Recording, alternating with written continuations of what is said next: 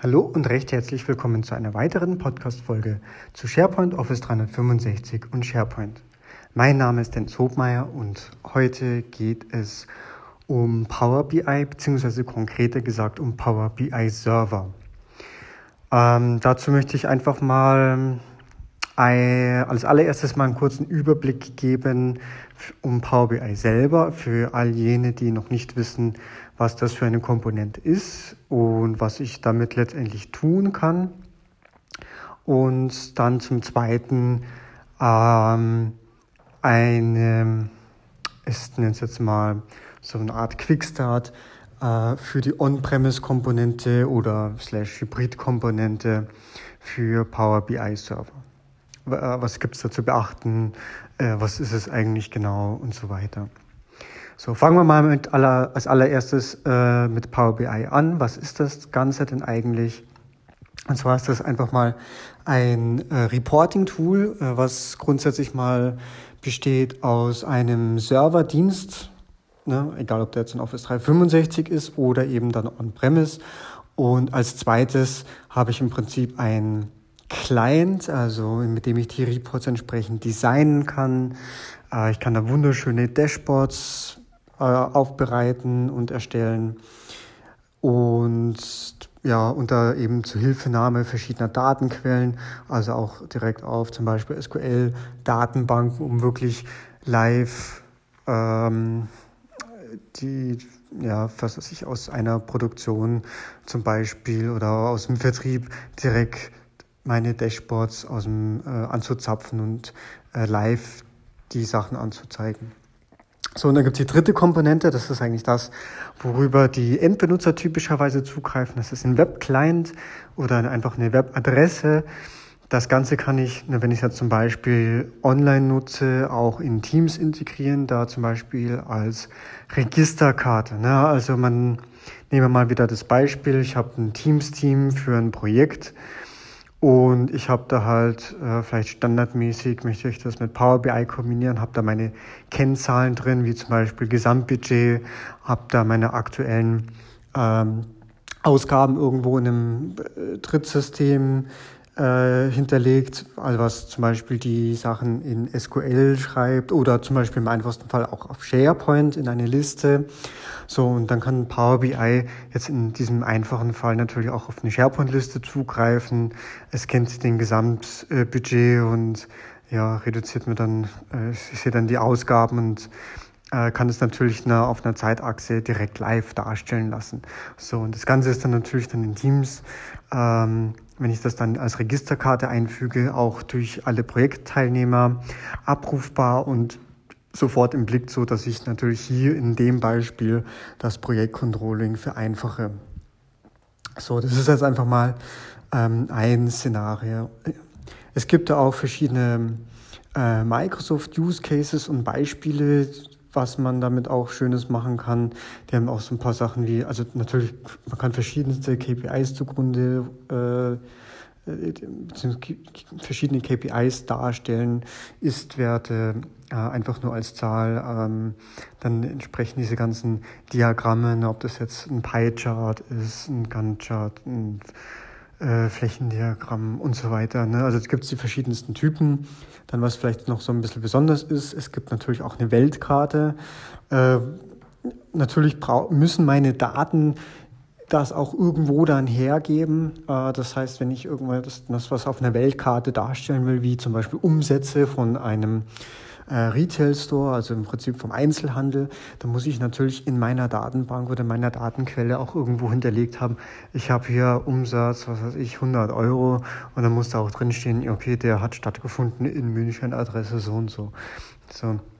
Ähm, und ja, dann kann ich das auch entsprechend dann dort einbinden. So, also das ist einmal das A und O-Tool für die Endbenutzer, wofür es dann letztendlich gut ist. Also sprich einfache, schicke, tolle äh, Dashboards mit Drill-Down-Reporting. Das heißt, wenn ich auf einen ähm, zum Beispiel auf ein Diagramm klicke, komme ich auf ein komplett neues Dashboard, was sich dann vielleicht auch darauf bezieht und den Filter mitnimmt, äh, was wieder komplett anders aussehen kann.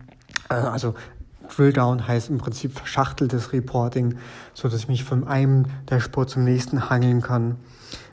Und ähm, ja, das ist mal das, der Hauptbeweggrund. So, dann haben wir natürlich das, ähm, genau, nochmal kurz das Nummer zwei, also das Tool, um das Ganze zu bearbeiten, um die Reports auch zu erstellen. Das heißt Power BI Desktop. Und Achtung, hier schon der erste Hinweis, es gibt einen Power BI Desktop für Office 365, das ist die normale Standardversion. Und es gibt einen Power BI Desktop für Power BI Server. Das ist dann letztendlich einfach optimiert äh, für äh, den Power BI Server on-premise.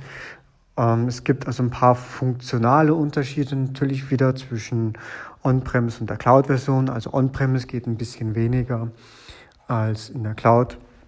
Ähm, da möchte ich jetzt aber gar nicht näher drauf eingehen, sondern mal eher das grobe Ganze.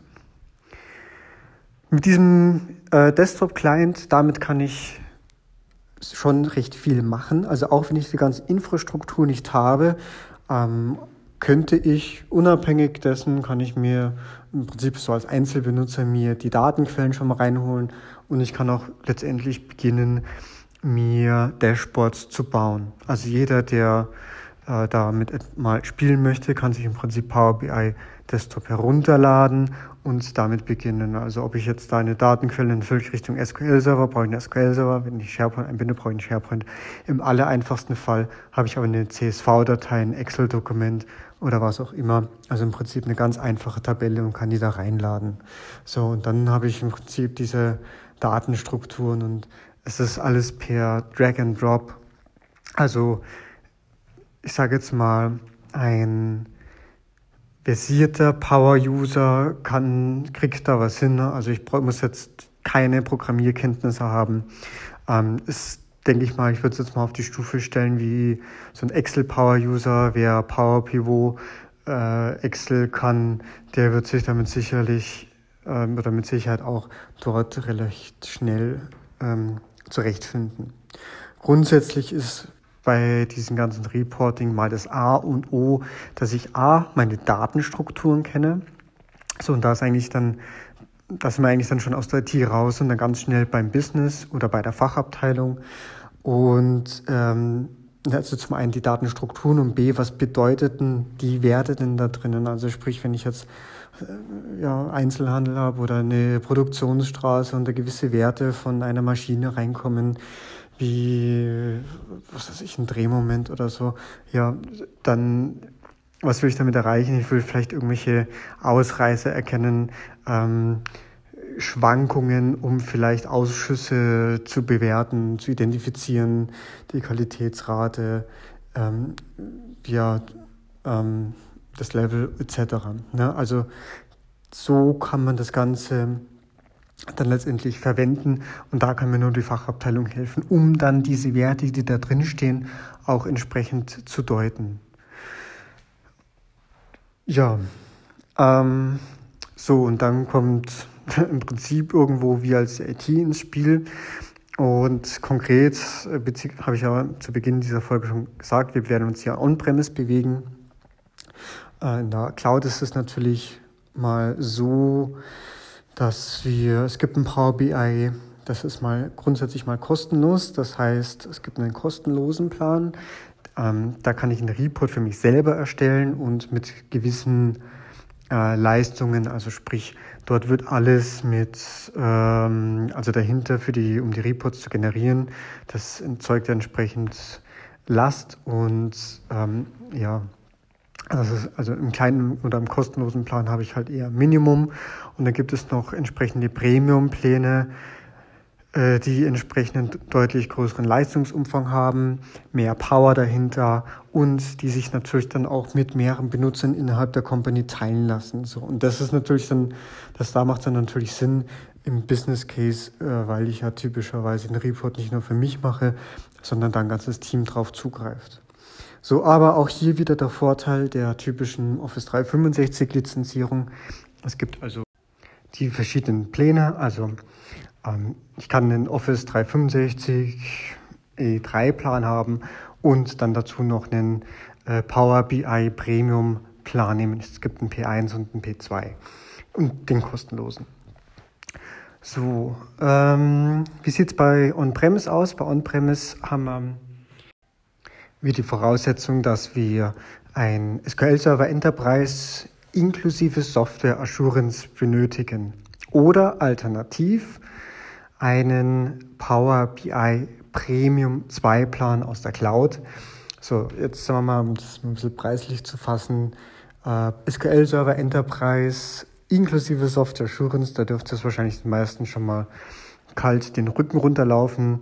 Äh, das bedeutet nämlich mindestens A4 Cores mal lizenzieren, dann haben wir natürlich SQL Server Enterprise und inklusive Software Assurance, dann müssen wir ungefähr 50k auf den Tisch legen, dann sind wir dabei.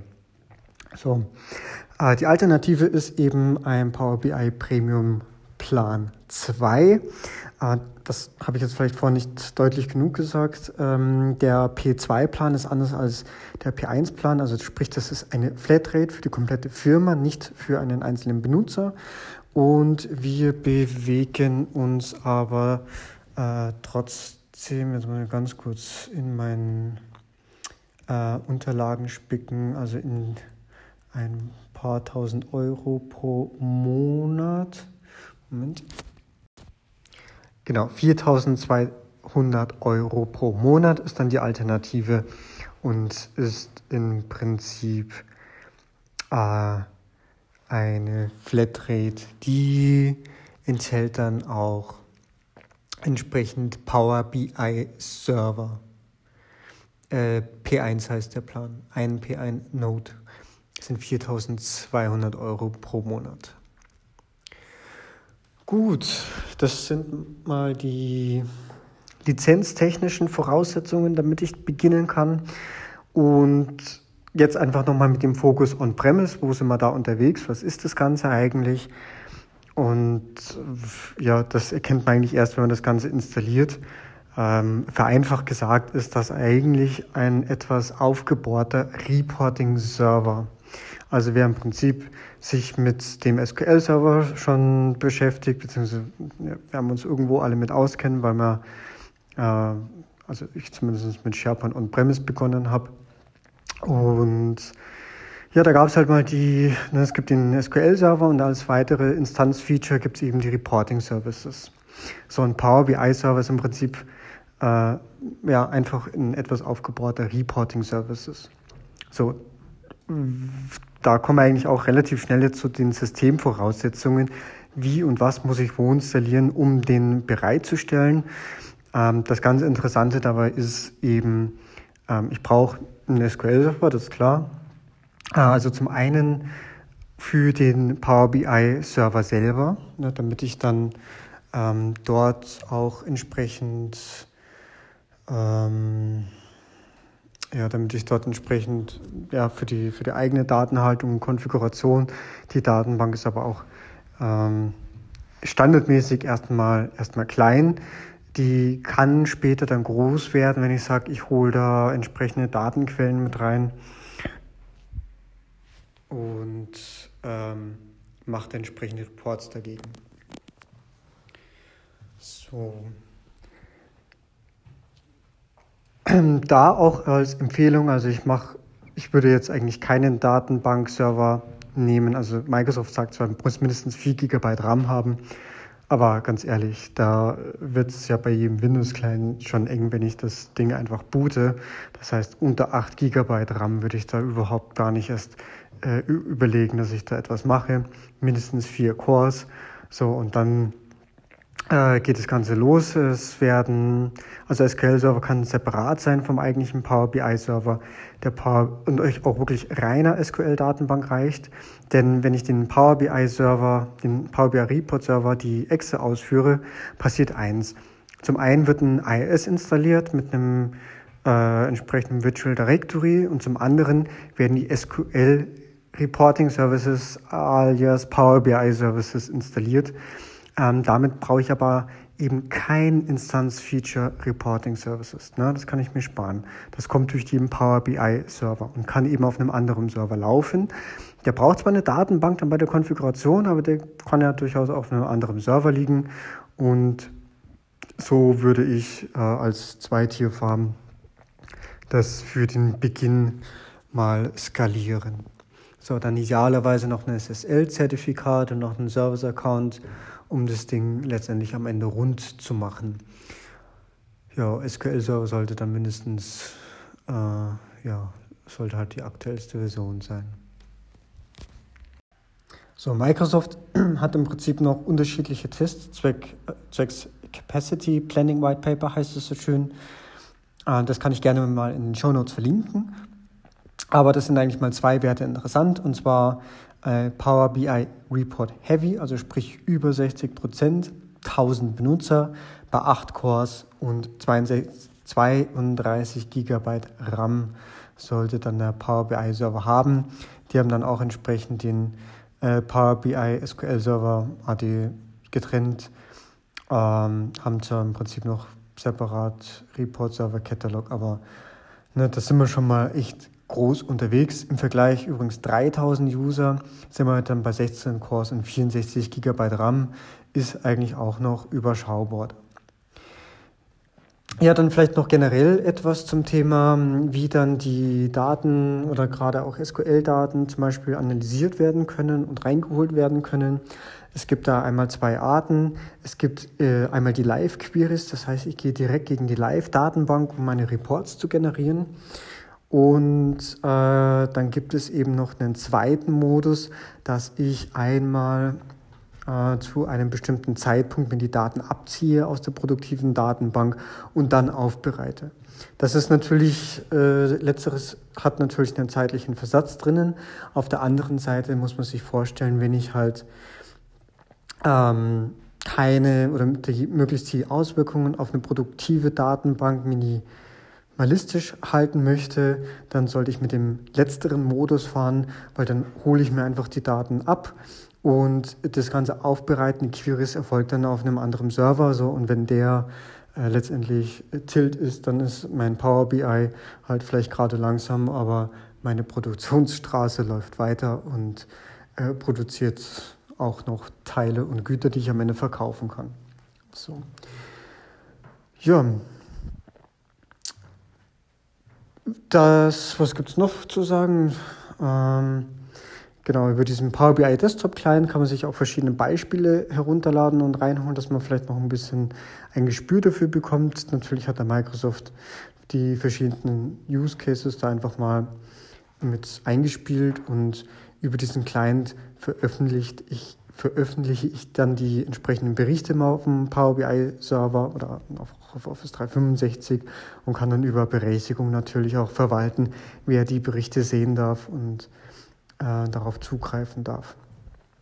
Ja, zusammenfassend kann man wohl sagen, also A, auf die richtige Lizenz achten, generell erstmal, äh, wo kann ich langgehen, On-Premise oder Cloud. Äh, Fachabteilung, wenn es nicht, wenn die Anforderung nicht sogar direkt aus der Fachabteilung kommt, natürlich möglichst früh mit einbeziehen, denn äh, nur die Fachabteilung kennt auch wirklich dann letztendlich die Datenstrukturen, die auch da ausgewertet sollen, werden sollen. Und ja, ich, ich, im Einzelfall ist das sogar ein Fulltime-Job, sich einfach nur damit zu, darum zu kümmern, je nach Unternehmensgröße natürlich, aber bei größeren Konzernen auf alle Fälle.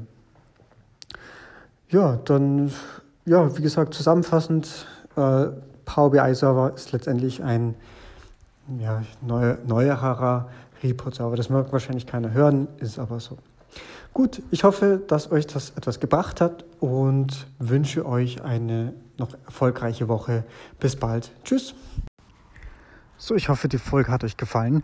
Bei Fragen und Feedback stehe ich euch natürlich auch gerne per E-Mail zur Verfügung, also einfach podcast.hobmeier.net oder auch gerne die Audio-Community-App Upspeak und ansonsten würde ich mich natürlich sehr um eine 5-Sterne-Bewertung bei iTunes freuen, denn das ist zum einen eine unglaubliche Motivation für mich und hilft auch dem Podcast weiter im Ranking nach oben. Ich danke euch und bis bald. Tschüss.